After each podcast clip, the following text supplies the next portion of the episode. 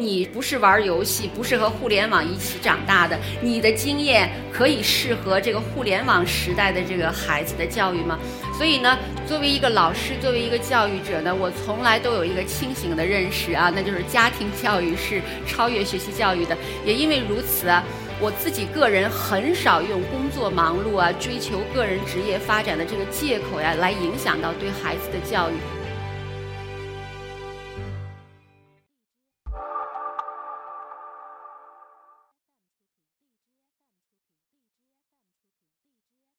由于今天我们面临的时代呀，是一个飞速变化的时代，所以我们对过往经验应该是持一个非常谨慎的态度的。这可以问成具体的问题：你确信你过去三十年的成长经验会受益于今天孩子的成长吗？你不是玩游戏，不是和互联网一起长大的，你的经验可以适合这个互联网时代的这个孩子的教育吗？所以呢，就是对于如何将自己的经验融入到这个孩子的教育当中，我还是说，就是要比较谨慎。很多孩子都成为国际公民，他和他妈妈的这个根文化呀。会有一个冲突啊，就是如何呢？就是让家长的根文化啊，这个价值观仍然影响到自己的孩子，所以我们也会设计一些这样的功课啊，像这些都是特别好的项目啊，让我们的家长和孩子共同交流，这样子呢也是搭建一个桥梁，让家长的经验得以影响给他的孩子，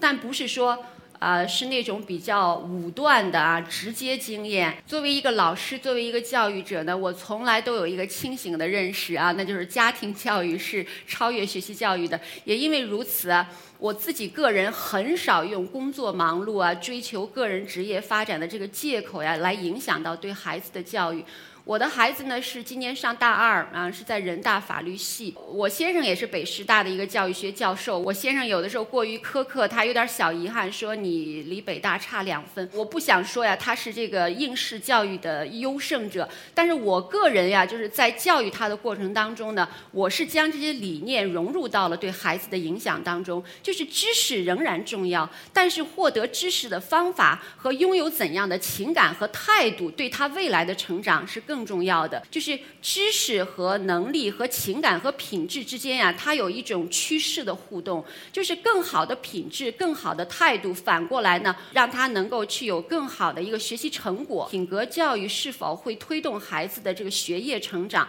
呃，当时是一个教育集团和牛津大学做的一个研究项目。一方面，我我们重视学科教育，也重视知识的掌握，但是如何去掌握知识，就是有没有这些技能、这些情感。啊，这些态度其实会让他更好的去掌握呢。至少我在教育我儿子的时候，我发现更好的态度、更好的这个方法是可以有助于他更好的掌握知识的。